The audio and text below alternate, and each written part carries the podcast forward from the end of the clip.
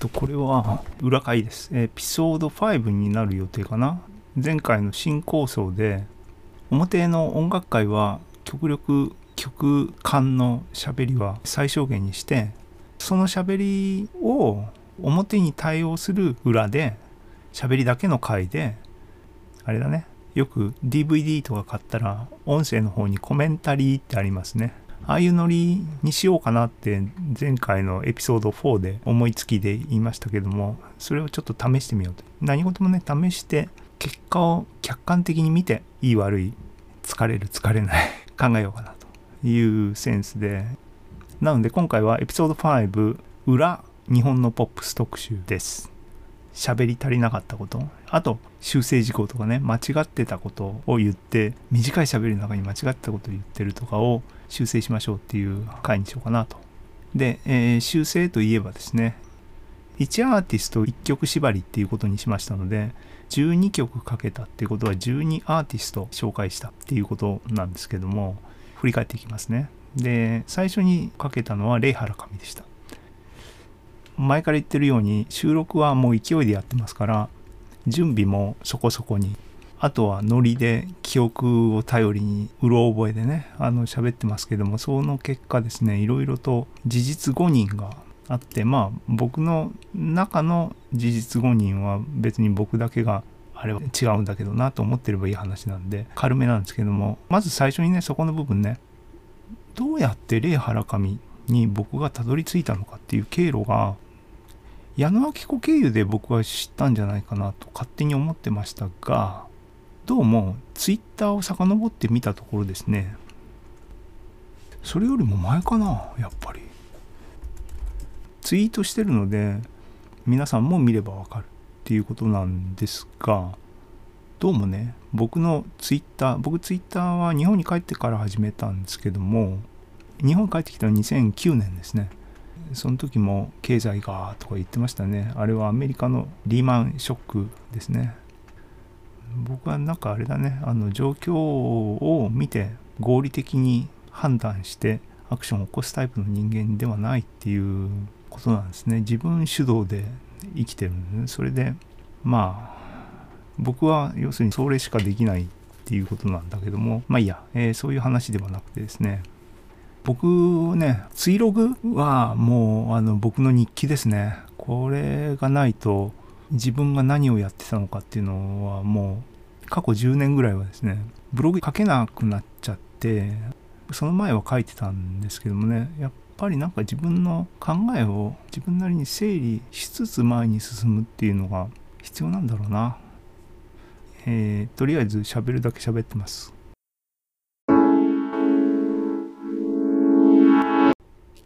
あの今日から僕はですね2022年のゴールデンウィークというやつにですね突入したんですね。このゴールデンウィークにですねちょっとこのポッドキャスト趣味全振りポッドキャストをですねちょっと全振りでやってみようと。それで何がどうなるのかっていうのをちょっと見てみたいなと思っていろいろ試みでやってみようかなと思ってます。あの思いついたことね。例えばピアノのプラクティスポッドキャストとかね。あとあの一回ショートって発表しましたけれどもボイスブログ的なものとかね。作る方の手間コスト大変さっていうものを測る。あとできたものが外に出せる。いや僕はかなりハードルは下げて生きてますけどもそれでもね外に出せるものにするためのこっちの努力っていうかねどれぐらいのエネルギーをかけたらどれぐらいのっていうのそこは継続性の鍵ですからね。その辺ちょっと測る試行錯誤をこのゴールデンウィークでちょっとやってみようかなというポッドキャストにちょっと振ってみるゴールデンウィーク2022年。なんですけどもなんでこの話だったんだっけ最近忘れっぽいな。気を切り替えてね。腹紙の話をしてたんだな。ああで喋ることをブログが大事な。OK そうだ思い出した。戻ってきました。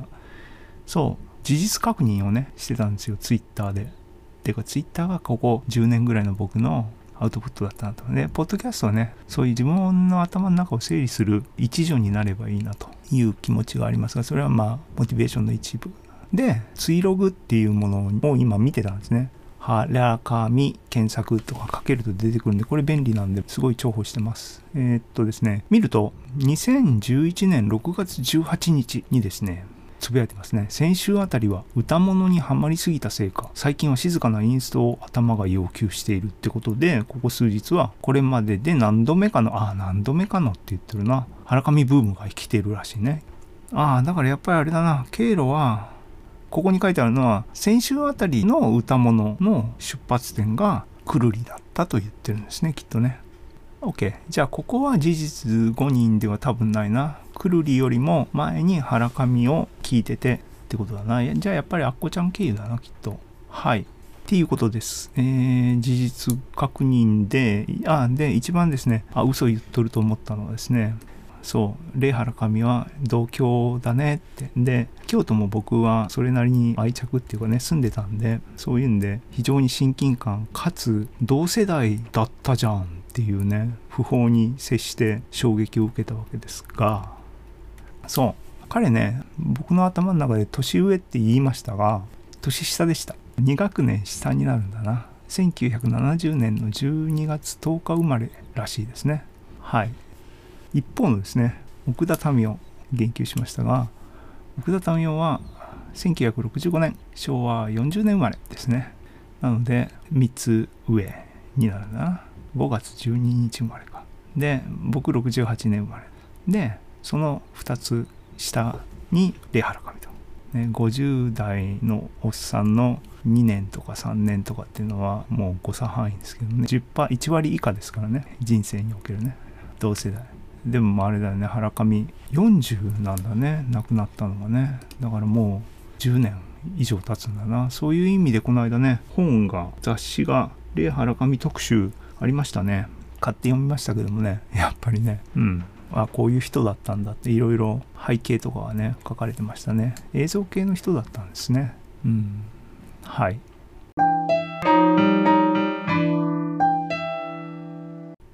その他レイ原上に関して言及することはそうあのね機材に凝らないっていうのはみんなレイ原上といえばつってあのねレコンポーザーとかね音源ローランドのっていうね僕あんまりオタクじゃないんでその型番とかよくわかんない。あのねそうだあのね惜しかったなって思うんですよね。この辺見ててね。ローランドのいわゆるデスクトップミュージック DTM ですね。この音源 SC88 プロって書いてありますね。僕今ウィキペディア開いてますが。あのね僕はだからレイハラカミの2年年寄りなんですね。その2年の差なんだなきっとな。違うのかな。あのねミュージ君ローランドで DTM といえばね先駆けで僕ね大学に入ってから買ったんだよなきっとな。ミュージ君っていうですねパッケージですね。音源とソフトウェアのパッケージだったかな。ミディインターフェースはサウンドブラスターとかああいうどっちにしてもねあのポイントは音源 MIDI 外部音源使ってすげえ今までのね今言ったサウンドブラスターとかでピコピコっていうあの FM 音源とかあと PCM とかのいわゆるオーディオじゃないコンピューターが出すあのデジタルのノイズがいっぱいこう電気的にあの辺うわーってなってるところで作られたところにイヤホンジャックカチッてやって出てきた音ではなくて独立した音のための専用の音源がついた DTM パッケージ。もあとあのね僕的にはあのあれねミュージックソフトウェアシーケンサー。あれでね、いっぱいね、打ち込みっていうかね、一生懸命書いたやつを多分データ全部飛ばしてるんだな。あれもったいないっていうかな、自分の、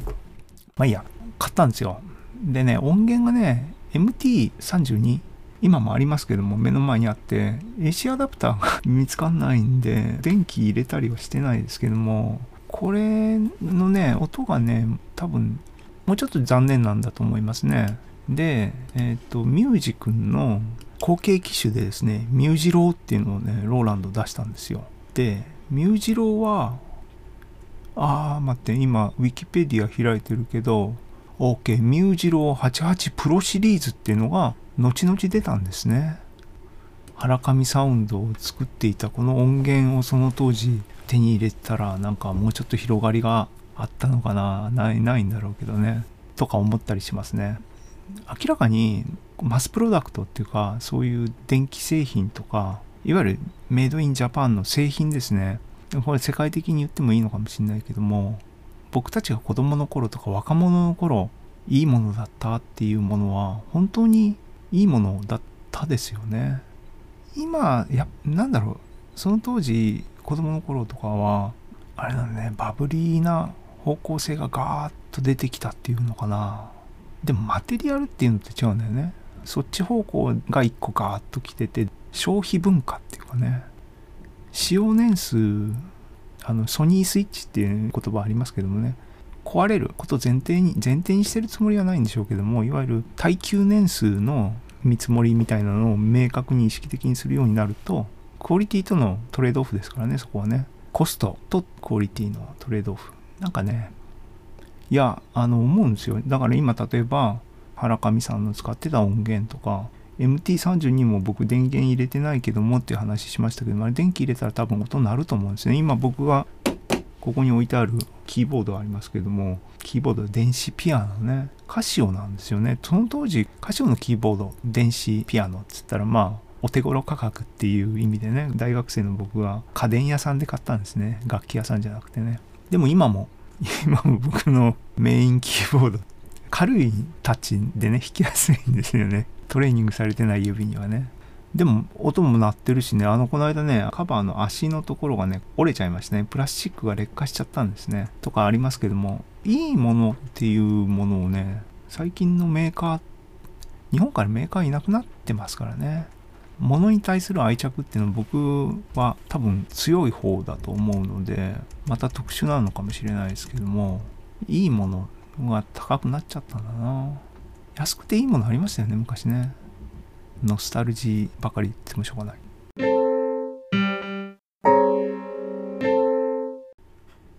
2曲目っていうかね1アーティスト1曲縛りっていうことで無理やりですね選曲してレイ・ハルカミは超有名っていうかね多分一番世間に出たのかな。ね終わりの季節でしたけども。であと今後新しい新曲が出てこないと思うともうね悲しい気持ちになりますけども。で YouTube にねアルバムとかね上がってて見つけた当時聞いたりしてましたけども何年遅れであれ見つけたんだろうね。もう忘れちゃいましたけどね。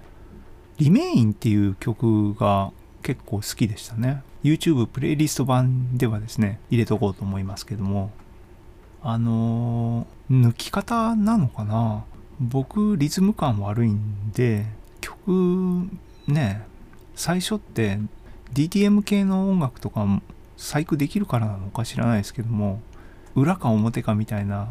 リズムのノリでねありますよね。明らかに意図的に裏を書くみたいな展開の仕方の曲とかありますよね。あとポリリズミックな感じでテンポゆっくりな上に乗ってる8ビートの上に別な緩やかな何拍子？3拍子とかをかぶせといてそっちを感じさせておいての実は8ビート後ろにチキチキっていくっていうようなやつとかね僕惑わされるんで。やめてほしいなと思う。あのですけども。リメインっていうのはだから結構そういうゆっくりした流れからきちんと裏にあるみたいな感じでしたよね。ああいうの好きですね。あとね、これ YouTube で発見したやつの、これ多分 CM とかに使われてるやつで、これのね、CM なので、女性の語りが入ってるやつなんだけども、あなただっけ？そう、あの、日立の CM っていうやつね、YouTube で、あなた、レイハラカミで検索皆さんしてみてくださいね。これの、語りなしバージョン聞きたい。これフルコーラスで聞きたいね。小坂明子。僕知らないんですけども世代これ小坂明子あなたってやると73年とか出てきますが73年っていうのは僕が5歳の頃。僕小学校上がる前だからね。これリアルタイムじゃないんですよ。なんですけどもこれいい曲だね。あの僕にとっても夏メロですけどね。あのいい曲ですよね。これのレア原上カバーはこれ最高なんでこれフルで聴きたいなです。音源売ってたらね CD とか CD 今リリースしないでしょうけどもね。っていう感じかな。レイハラカミに関しての僕が言い足りなかった話はそんな感じにしておこうかな。はい。この調子でいったら時間いくらあっても足んないね。裏替えがね。えー、くるり。くるりはですねいやだから言ってるように全然リアルタイムじゃないですね。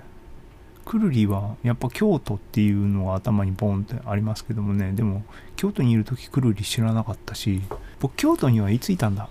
学位を取ったのが97年でだから96年に京都に行ったんだな。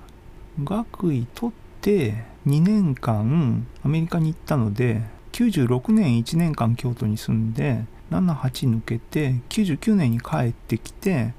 プラス2年住んだのかな？だから3年間住んだことなのかな？で2001年にオランダに行っちゃったんでだから言ってみればトータルで3年しか京都にいなかったんですね。でも京都ってだから僕まあね動くタイプの人間じゃないんでね広島に約20年いて仙台に8年住んで京都は3年か。で外国抜けての日本帰ってきて気がついたら金沢に今住んでますけども13年経ったっていうか広島生まれの土地の次ですよね。うん。でも年取っての13年と仙台の8年とかね京都の3年とかなんかやっぱ違いますよね。だからクルリーはね詳しくないんでこれぐらいねバラの花バラの花はでもレイ・ハラカミバージョンだったから僕はすんなり受け入れられたのかな。ロックンロールだぜっていうのはちょっと僕きついんであれなんですけどね。はい。あと節回しがある独特だなと思いましたね。ジンジャーエールね。はい。えー、で次に行きますね。奥田民生は表会でも喋ったようににわかですから僕は。そうだってユニコーンって広島って認識してなかったもんな。言ってるようにね僕あんまりポップスとか聞かないんであれですね。あの僕矢野明子結構ねまあ話聞いてれば分かると思いますけども好きなんですけども、ね、昔から結構ね聞いてましたけども最近最近 僕の中では最近で若い人たちにとってはあれなんですけどもね「Beautiful Songs」でアルバムが出てます。これはねあのコンサートの録音のアルバムっていうんでミュージシャンがねミュージシャンっていうかなシンガーがですね集まって。でそのメンツがね矢野顕子大貫妙子大貫妙子もいいっすよね。鈴木慶一僕いまいちピンときてないんですけどもねに奥田民生に宮沢宮沢くんブームの人のコンサートのアルバムがあってでねアッコちゃんの SUPER FOLK SONG から始まるピアノ弾き語りシリーズみたいなのがねしばらく続きましたよね。でそこで歌われてる曲のオリジナルみたいなのがいわゆるまあ日本のポップスからセレクションされてる感じになっていてね大貫妙子とかねブームとかね、えー、上がってましたよね。だからそういうもののつながりで多分盛り上がったライブコンサートの収録なんでしょうね。そうこれでねこれで多分奥田民生は結構いいじゃんと思ったのかな。結構ねいい悪いがね やっぱりねでもありますよね。いやだからね悪い方は音楽に関しては僕があこれいまいちだなと思うのは音楽に限らないことだと思いますけども聞き手の側の感受性っていう問題が50%少なくともあるんであんまりねあれは悪いとかっていうのは声高に言わない方がいいんだろうなと思いますよね。いいものをこっちが見逃してる場合が半分以上あるはず。っていう意味でっていうのはねイオンはねカバーねアッコちゃんと奥田民生でカバーしてましたね。これ良かったですよね。だけどちょっと残念だったのラーメン食べたいがねちょっと残念なんですよね。このアルバムの中の奥田民生ね。えまあまあチャレンジしてるそのチャレンジ精神はすごいなと思いますけどもね。でこのアルバムの中で一つ言及しときたい曲があってね「遠い街で」これね多分ブームの曲なんですよね。で宮沢さんと奥田さんの2人でやってる。これもこれもこの意味ではすげえチャレンジングだと思うんだけど。で僕別にブームはね濃いなと思って。多分あの沖縄系のやつなんか CD 持ってますね1個ね。多分アッコちゃん経由でオリジナル聞いてみたいと思ったんじゃないですかね。だけどこのね「遠い街で」を奥田民生が歌ってるね1番2番みたいな振り分けしてるんだけど奥田民生が歌うといい曲やなと思いましたね。この曲結構好きですね。うん。皆さん聴いてみてはいかがでしょう。僕大体歌物ってあんまり聞かないんですけどね。っていうのは歌詞って大体重いじゃないですか。でそれに引きずられてもちろんそれに引きずられたい気分の時も皆さんいろいろあるんでしょうけどね。うん。でチャレンジャーとしての奥田民生。今回ねあのトロフィーって曲をフィーチャーしましたがこれねあの歌詞いいっすよねっていうことなんですけどね。なんか言ってること矛盾してるようになってますけども。ねどれぐらい本音なのかっていうかね。多分この人すごいシャイな人なんでしょうけどもね。スタンダードとかねいい曲やんね。まあいいや。でチャレンジャーやなと思うのはあれね紹介したかった曲があってね Perfume のレーザービーム知らなかったんだけどその曲。宮島のコンサートがね YouTube に上がっててね。あれすげえなと思いましたね。あの歌ってるシーンを見てね。是非奥田民生のチャレンジ精神すげえなと僕に共感してください。あとあれねオリジナルはふわっとしか知らないしジュディマリって僕ジュディマリジュディマリって若い子たちが言っとるなぐらいの認識しかないんですけども散歩道をこれなんかやっぱり YouTube でピッて聞いていいいなと思ってっていう感じなんだけどっていうにわかなんですけどもでググったらあれねジュディ・マリの、えー、何周年記念かかのトリビュートとしていろんな人たちがミュージシャンがカバーとかやってんのかな？その中の一曲らしいですけどあれめっちゃいいね。でそれ今 YouTube で聴けるかなと思って調べた探したんですけどもリンクね。なんか僕の記憶にあるやつ出てこないんでその後のねライブ版とかっていうのなんかあとあの数多くの多分いいなと思ってる人たちはたくさんいるみたいで奥田民生のカバーをカバーしてる弾き語りのおっさんのビデオばっかり上がってくるんで 結構辛いっすけど。奥田民生の散歩道は結構なんかいいっすね。ああいう肩の力を抜いてでも全力投球するっていうのはね見習いたいなと思います。3年先輩ですからね。先輩としてね。人生のね。はい。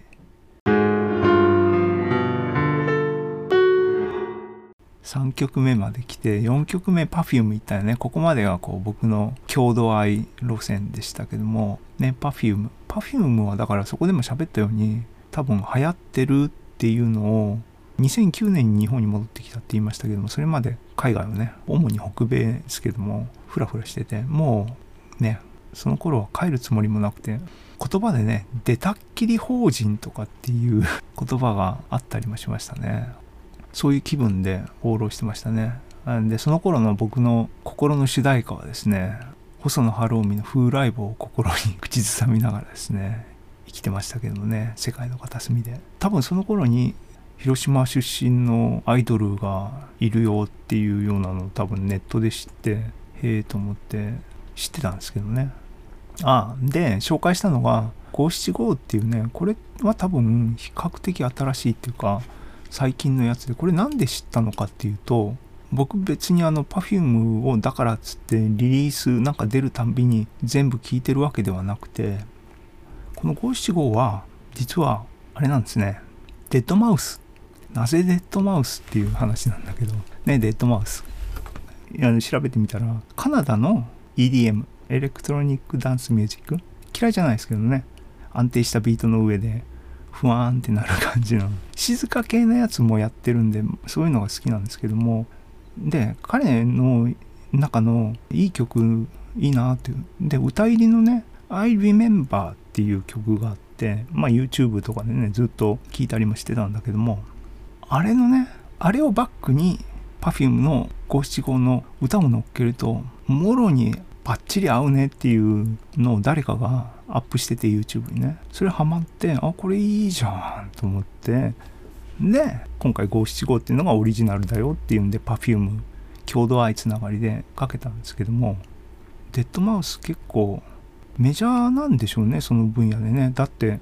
オンラインのマスタークラスっていうのはビデオであの第一人者を引っ張ってきてねビデオ講座みたいなのを作ってサブスクサービスありますよね。僕あれ出始めのあれ年契約なんだけども1年ちょっと取っててであれ契約したら講師ビデオは提供してるやつどれでもどれだけでも見れますよね。その時のお目当てはハービーがねあのレクチャーするっていうんですげえ期待してねそれ目当てで1万円ぐらいかな1年間。ハービーのレクチャー1万円で見れんだったらいいじゃんと思ってトライしたんですけどもハービーのレクチャー自体は僕が期待したようなものではなかったんですがでねいろんなやつ見ててマルコム・グラッドウェルとかね作家系も結構あって見ましたね。見るだけ見ましたねいろんなものね。話うまいねあの人はね。そうそうデッドマウスもその中にあって彼のレクチャーの方がハービーよりも僕はずっと良かったですね。良かった。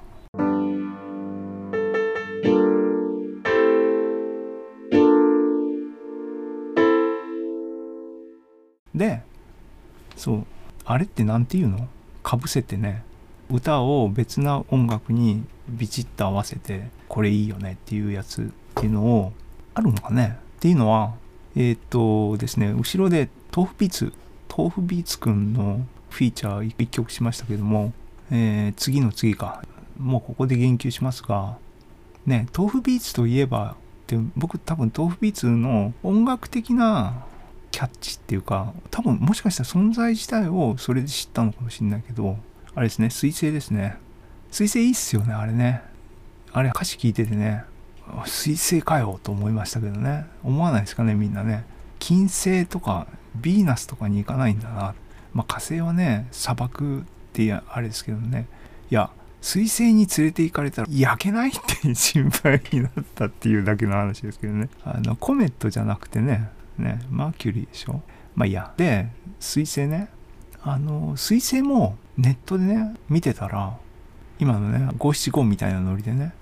えー、Perfume マカロニってありますね。あれもなんかツボな、なんだろうね、コード進行なのかね、いい曲ありますけども、中田。あれに水星の歌を乗っけたバージョンとかあって、妙にっていうかね、ハマってて、いやこ、こっちの方がいいじゃんっていう気もする。ようなやつもあったりしてなんかそういう分野があるんですかね。ジャンルっていうかね。って思いました。っていうのが Perfume からデッドマウスを言及した流れの話でしたね。で5曲目に Perfume からっていうんでもうもう広島ネタはこれで終わりにしてっていうんでえっ、ー、と中田つながりでカプセル。で考えたらね僕だって金沢にさっきも言ったようにね広島の次に今長く僕の人生過ごしてる町が金沢なんで別にこれも郷土愛に含めていいじゃないかっていう話ありますがカプセルは何でっていうとこれもうこれピュアにそうあの表でも言いましたがピュアに YouTube ジャンル的にだからこの辺は何て言うんですかね小室哲哉系を弾いてんの？ディスコ系なのかね？ダンス系？クラブっていうのか。僕には馴染みのない世界ですけどもね。音楽は多分カバーの範囲なんですよね。でだからリアルタイム全然なくて YouTube に上がってる昔のねアルバム。昔のっておじさんが強調するとよくないよね。ちょっと前の アルバムとか出てますけどもあのポップな感じが僕嫌いじゃないですけどね。だから Perfume の昔のやつとかねチョコレートディスコだっけ。ああいうの悪くないよね。で今回表でフィーチャーしたのは、ラッキーラブっていう曲をフィーチャーしたんですけども、あのね、後で気がついたっていうかね、僕がツボったのはですね、このね、フルアルバム置いてある YouTube 聞いててね、この曲間にね、越島敏子のアナウンスみたいなのが入りますよね。あれのカプセルは CAP なんとかなんとかなんとかですが、愛は何でしょうって言ってね、あそこはつぼったね。Q&A。Q&A ね。で、それをシェアしたかったんですけども、多分表の方の Spotify のミュージックアントークでは、その前振りの後からのパンパパッパから始まっちゃうんでしょうね。残念な感じでしたけど。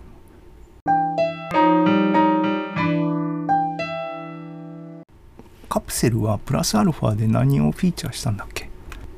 そうそのアルバムなのかな。これも YouTube でね YouTube じゃなかったのかな。ビデオ見たんですね。アニメがついてるやつ。空飛ぶ都市計画っていうやつがあってなんかあの引き込まれましたけどもね。アニメありました。でそれのビデオをね YouTube プレイリスト版の方にフィーチャーしたかったんだけどなんか僕が見たやつは YouTube に上がってないみたい。権利の関係かな。わかんないですけども。ニコニコ動画にはあったんかな？僕その辺よく詳しくないんで。皆さんネットで調べてみたら面白いと思う。なんかね今回あれこれ調べたんだけど僕が見たやつは1本なんだけどもそれなんか連作だったみたいですね。起承転結みたいなのがあったみたいなんで他のやつとかも連続してみれば面白いのかな。あのー、アニメといえばねあれねダフトパンクのあれアルバムなんだっけ？松本零士とコラボしたやつね。あれ皆さんミュージックビデオ頭から終わりまで見ました。ストーリーがどうのこうのっていうあれじゃないけどもなんかなんかあれですね。松本零士前回であの良かったですね。いやふと思い出しました。意味もなくね。はい。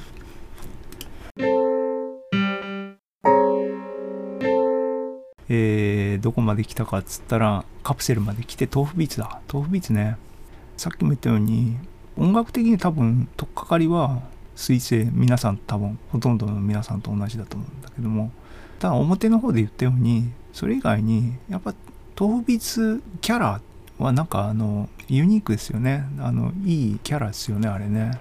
神戸からかたくなに動かない姿勢。最近は東京に出たみたいなこと書いてありましたけどもね。あと何て言うのかな。そうコミュニティ思考っていうのかな。あれなんかねあのああいうのはあれですあのキャラクターなんですかね。そういうのが大事だと思いますよね。世の中ね。そうハードオフに行ってジャンクレコードから彼らはサンプリングして音楽を作る人たちなのよね。楽器を演奏するとかっていうよりはって感じよね。まあダフトパンクもなんかね僕は純粋に出来上がったものを音楽として普通に鑑賞してるだけだったけど最近あの、ね、この CD のこれからサンプリングしてあれの曲は作られたんだよみたいなのをネタばらしみたいなビデオはよく流れてきますしそれはそれですげえとかねああなるほどとかなんか技巧の世界やなっていうそっち側面の感動はありますけどもでも音楽のいいところって結局ねどう作ったかとかテクニックがっていうよりも出来上がったものがいいか悪いかを素人でも感じられるっていうのがいいところだと思うんですよね。それが何て言うのかな？脱権威みたいな健全さを担保する仕組みなんじゃないかと思ったりもしますけどもね。僕ね今回メインの方でフィーチャーした朝が来るまで終わることのないダンスをは音楽自体も僕好きなんですけどねあのパーンっていうあれなんていうの？サイレンとかねなんかいいよねあれね。ですが実はビデオねあの車から撮ったビデオなのかな？わかんないけどあれがすげえツボであれがなんかすごいね刺さりましたね。何がって夜中の東京ねの街を車で走り回ってるのをカットをね音楽にきちんとシンクさせてカットしてスローモーションっていいよね。で人がまだいるところから誰もいなくなる街中から夜明けの海。っていうのはなんか共感するんですよ。僕大学の頃ねビジネスホテルのフロントのバイトを大学のバイトとしてはですねやっていて。なんでバイトをフロントホテルが雇うかっていうと夜勤ね。夜勤を回すためにはもちろん社員1人入れますけども人件費とか考えたらねバイトで回さなきゃいけないんですね。夜勤も2交代でね夜中最初に寝るのか後に寝るのかっていう感じで要するにでも夜中ずっとフロントに立ってるお客さん対応する、えー、仕事はあるんですけどね。で仕事終わり上がりは多分9時ぐらいかな。そうでもねあのねまだそうホテルは当然街中にありますからね。東京じゃなくて僕の場合は仙台の話ですけどね。あのー、一番町ね。あれはね体験として夜中をくぐり抜けた早朝の街の空気とかね匂いとか音とかねあれは独特なものがありますよね。あれを思い出しますね。そういう意味でこのミュージックビデオ自体があのね僕の推しですね。いいですね。でそれ以降もねなんかこの系統のね人がいない街みたいなのね僕人混みとかねあんまりねあの行きたくないんでねそっちの方がね。はい。6曲目まで終わった。だからここまでが真ん中だけど多分これ以降はね僕は詳しくないんだなあんまり。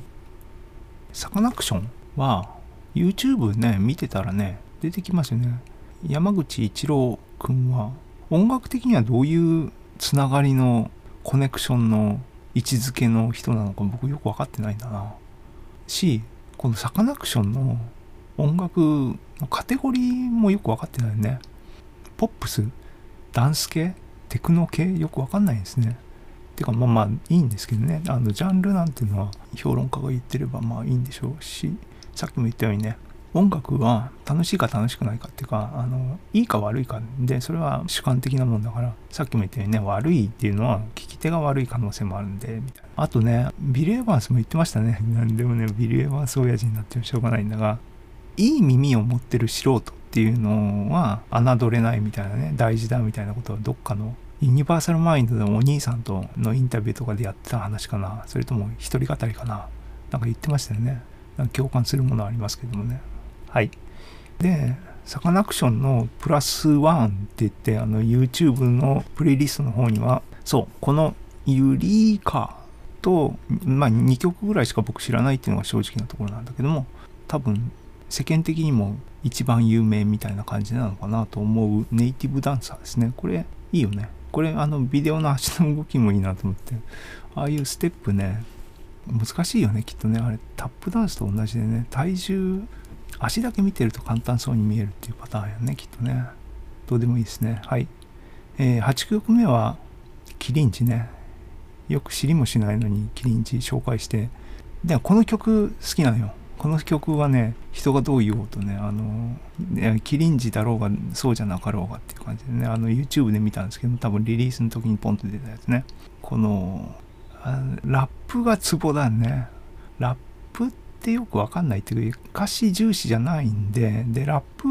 はね多分英語も日本語も歌詞わかんないと多分つまんないでしょ。うね。これよかった。多分新しい方のキリンジやね。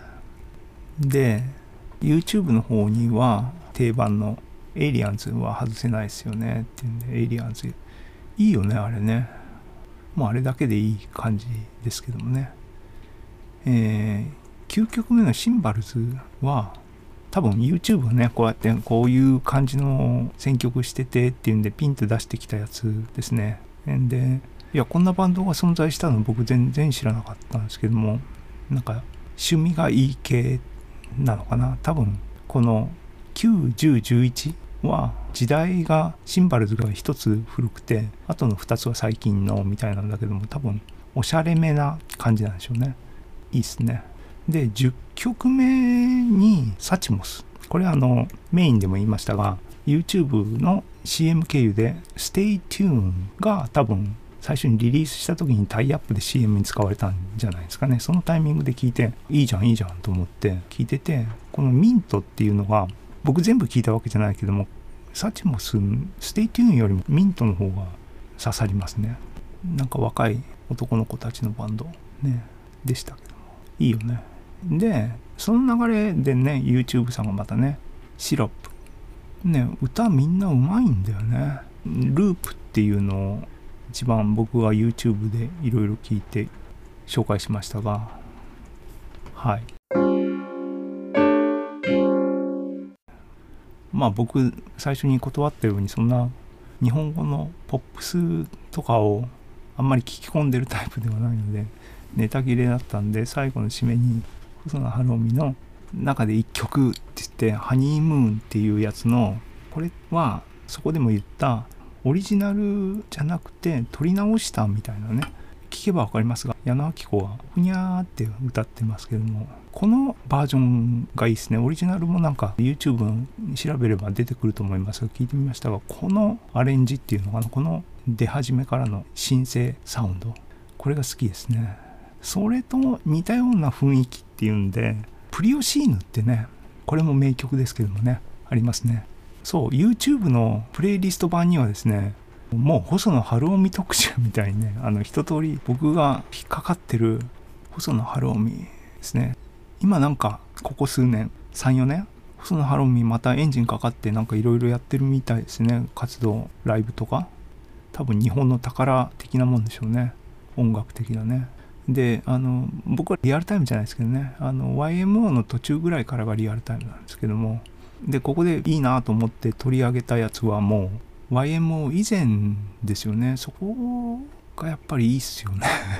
生声生ギターいろいろとトリッピーなやつとかねファンファタールはねいいいいですね。あとこのトロピカル系のやつのハリケーンドロシーもねまああのハマりましたね。こういう雰囲気空気感なんですかね。トロピカルダンディからは熱帯夜っていう曲も僕好きな曲ですね。この辺ねいいいいって言ったのはメインの方でも言及した細野ボックスっていう次戦の大事な曲みたいなのの中をそれを一通り聴いてるんでやっぱこれだよねみたいなのがねあるんだけどもこういうトリッピーなやつもあるけども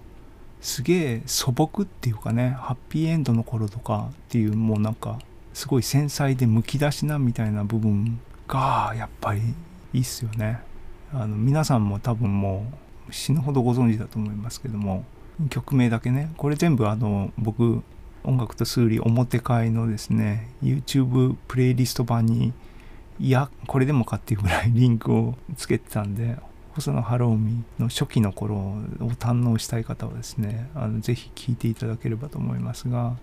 無風状態とかねエイハブ気取って船をねさまよいたくなりますよね。風を集めてはもうもうこれは定番っすよね。さっきも言及した僕一時期のテーマソングだった風来坊ね。ふらりふらふら風来坊してましたね。夏なんです。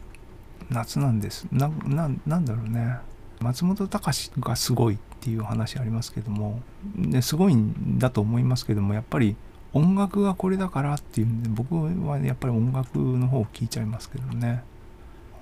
今プレイリストの方で選曲した自分が並べたリストを眺めながら喋ってるだけで多分これだけ聞いてる人は何残っちゃと思われますがよろしければですね YouTube のプレイリスト版の方を聞きながら それのコメンタリー的にしていただけると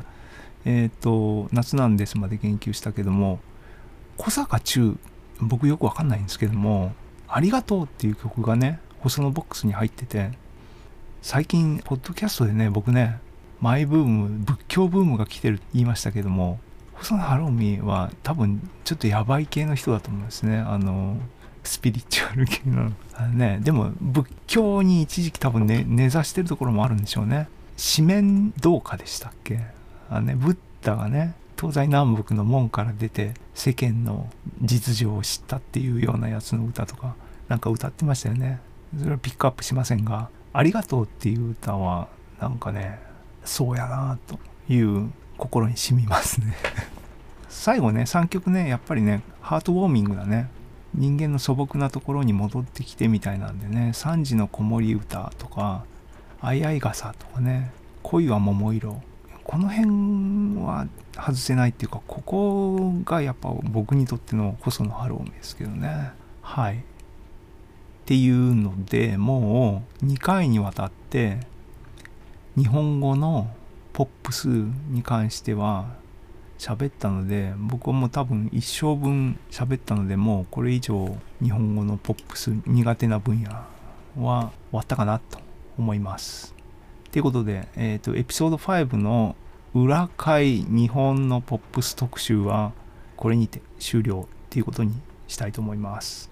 えー、2022年のゴールデンウィーク特集第1弾でした。